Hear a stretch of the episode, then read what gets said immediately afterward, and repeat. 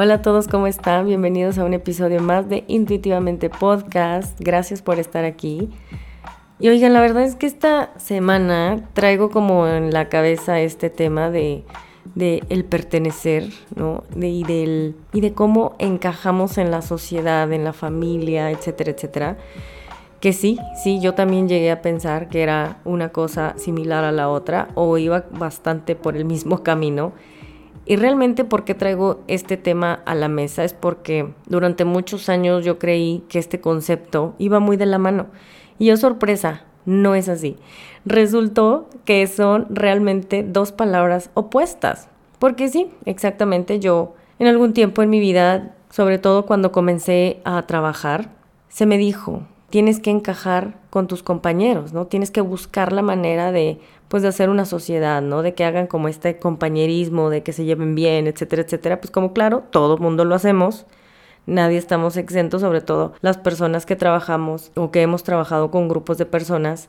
Pero también ocurre en la familia, seguro. También ocurre afuera en la sociedad. Entonces, como que yo traía esta, esta sensación de que pues pertenezco a un cierto lugar, pertenezco a un grupo de amigos en el trabajo, pertenezco a un grupo de amigos acá afuera, de la universidad, de la prepa, etcétera, incluso en mi familia. Entonces, para mí eran lo mismo estas dos palabras. Y bueno, ¿por qué lo traigo a la mesa? Porque, híjole, hay una gran diferencia entre estas dos, tan abismal, que yo de hecho me quedé muy sorprendida. Estuve investigando un poco más a fondo y resulta que me topé con que son tan opuestas por el simple hecho no solamente de lo que significan, sino también de cómo nos hacen sentir tanto una como otra palabra, ¿sí?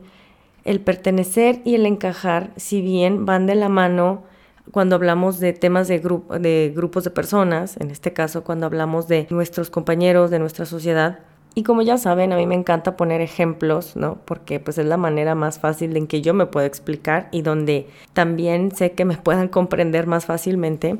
Y yo me acuerdo cuando comencé a trabajar, pues yo no tenía amigos en el trabajo evidentemente, y conforme pasó el tiempo, pues tú vas buscando la manera como de, de agradar ciertas personas, ¿no? De, de tener como este círculo de confianza, vas haciendo como, vas ampliando como cada vez un poco más tu círculo cercano, amigos, etcétera. Pero lo cierto es que me di cuenta que, sobre todo en los entornos laborales, el encajar es básico, ¿no? De inicio yo sé que es básico, ¿por qué? Porque pues hablan de temas donde tú no tienes ni una idea de qué están hablando, ya saben, los chistes locales, los memes locales, sobre todo eso, ¿no? Y la verdad es que estuvo padre, está muy bien, digo, yo sé que a todo mundo nos pasa, es que este tema de, de encajar, porque realmente ninguna pues ninguna es mala, simplemente me gustaría como hacer esta diferencia porque hay un umbral entre ambas. Y bueno, entonces cuando yo comienzo a trabajar, pues me voy dando cuenta de que bueno, pues con este círculo, ¿no? De trabajo, pues tengo que comportarme de tal manera, tengo que decir tales cosas. Con este otro grupo de trabajo, pues es más como, bueno, pues con ellos, pues tienes que ser de esta manera, de esta otra. Entonces, era como un vivir todo el tiempo como en una como en una prisión, ¿no? De física de que con tal persona tienes que ser de tal manera, tienes que vestirte de tal manera si vas a una fiesta del trabajo, tienes que, tienes que, tienes que. Entonces el deber ser a mí me comenzó a, a, saturar mucho la cabeza y con el tiempo me comencé a, pues sí, a paralizar mucho, porque el tema, este tema de, de tener que ser de tal manera, yo no sabía, yo no lo identificaba, pues era parte del encajar, ¿no? Era parte del sentirme parte de un grupo, a pesar de que pues no los conocía, es lo normal, es lo, es lo esperado. Y básicamente pues se trataba de, tengo que evaluar tal situación para así poder aclimatarme a esa situación.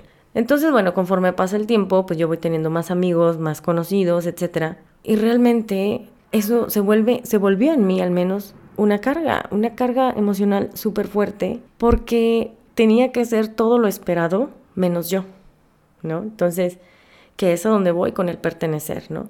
Cuando uno pertenece, es cuando realmente somos fieles a nosotros mismos es cuando yo puedo decir, yo soy yo, en la atmósfera que sea, puedo, tengo esa seguridad y ese poder de transmitir quién soy desde el fondo de mi ser, ¿sí? sin tener que ocultar partes mías. Claro, por supuesto, no vamos a llegar contándole toda nuestra vida a la primera a todo el mundo, pero, pero sí desde un lugar donde sé que puedo conectar, que puedo compartir, que puedo simplemente fluir en un ambiente y eso fue lo que no me sucedió en el trabajo, o sea, porque en el trabajo era como de, con estas personas tienes que ser de tal manera, con este grupo tienes que ser así. Y yo creo que pasa en todas las atmósferas de trabajo.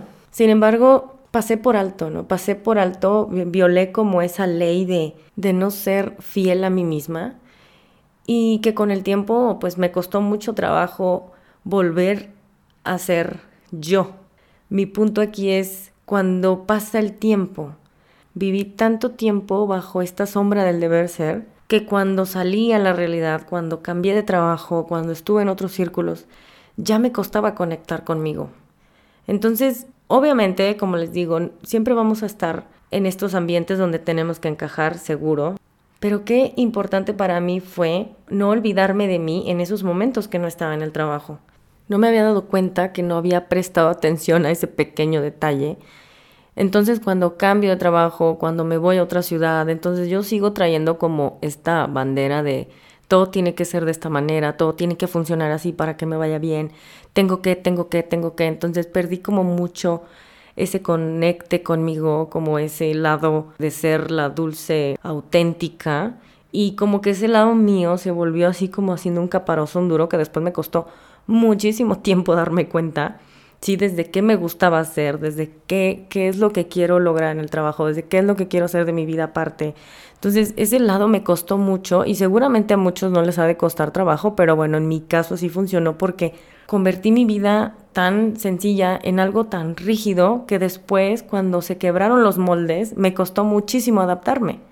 Y me refiero a que cuando salgo del entorno laboral, salgo a este mundo y veo y digo, pero ¿cómo? O sea, no veo estructuras, ¿no? No, no siento como ese lado firme de la vida, pues porque no, la vida no es así.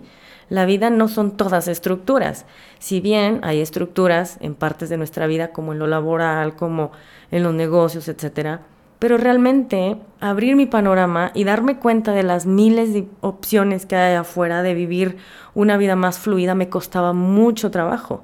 A eso me refiero, a eso que me costó mucho aceptar. Entonces aquí cuando hablo del tema del pertenecer, simplemente basta con ser leal a mí misma, ¿sí? Ser auténtica, eh, mostrar ese lado humano mío, mi historia, así, sin más, sin tabús ni nada. Y ahí fue donde me di cuenta que cuando encajé, siempre era como tengo que ser de tal manera, debería de, comportarme de esta forma, o tengo que vestir así, tengo que decir esto, y hasta tal límite. Entonces yo vivía como en límites, ¿no?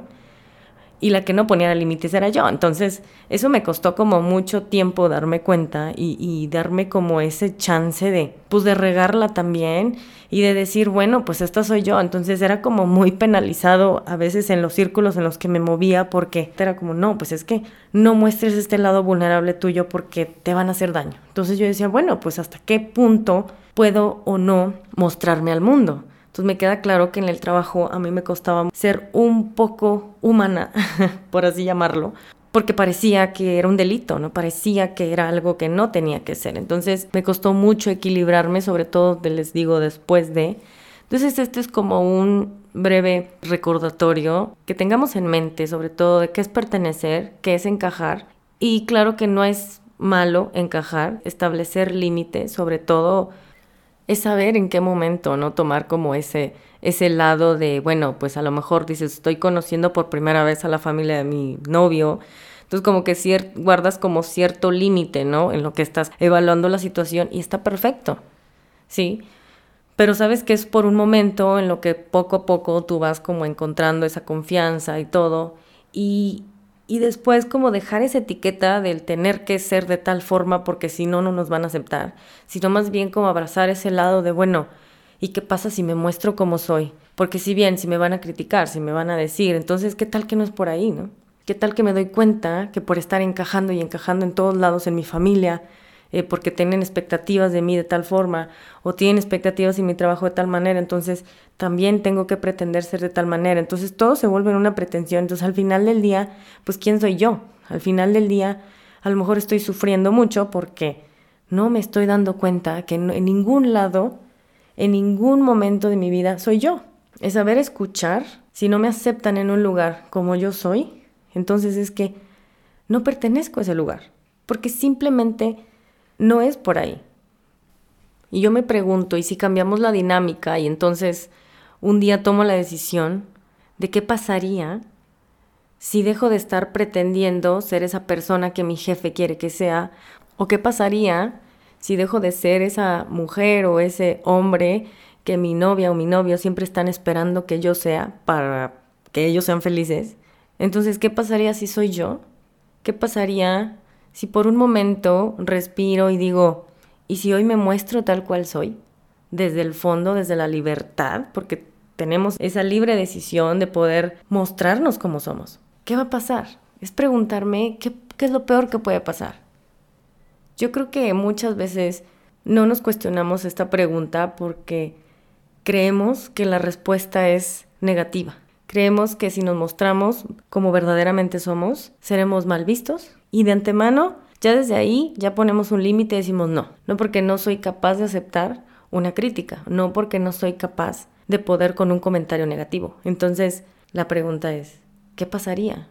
¿Qué pasaría si decido dejar ese lazo que me ata y no me permite ser yo y me muestro tal cual soy, sin exageraciones, simplemente es mi punto de vista, ¿no? ¿Cuántas veces no cargamos eh, formas de pensar que a lo mejor ni siquiera son de nosotros.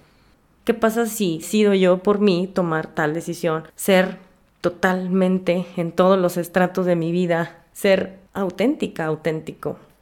Y bueno, yo solamente pasé por aquí para dejarles esta manera de pensar, quizá un poco distinta, quizá no.